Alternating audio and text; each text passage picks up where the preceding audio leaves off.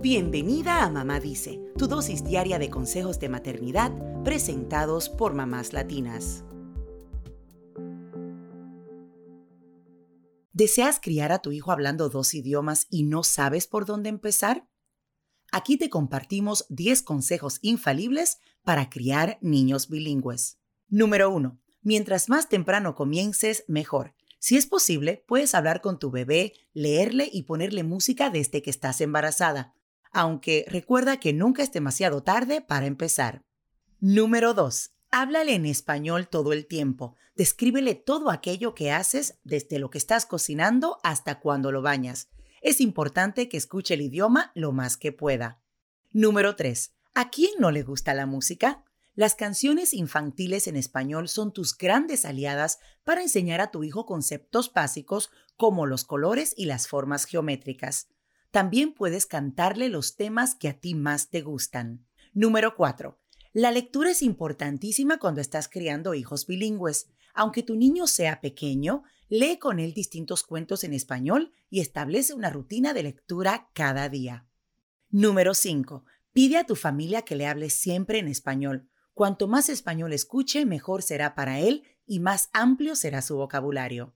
Número 6. Los grupos de juego son un excelente recurso para que hable otra lengua.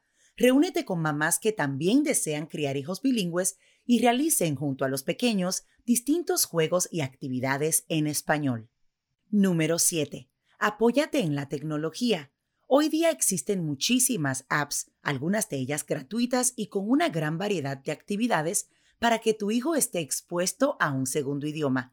Deja que juegue con las aplicaciones y se divierta. Número 8. Asiste a eventos culturales en tu comunidad. Que tu niño escuche español también fuera de la casa le ayudará a aprender más. Además, lo pones en contacto con la cultura latina y sus raíces. Número 9. Déjale ver videos o la televisión mientras sea en español. De esta manera, sigue escuchando el idioma, aprende nuevo vocabulario y además aprende a pronunciar correctamente las palabras. Número 10. Identifica cuáles son las actividades favoritas de tu hijo.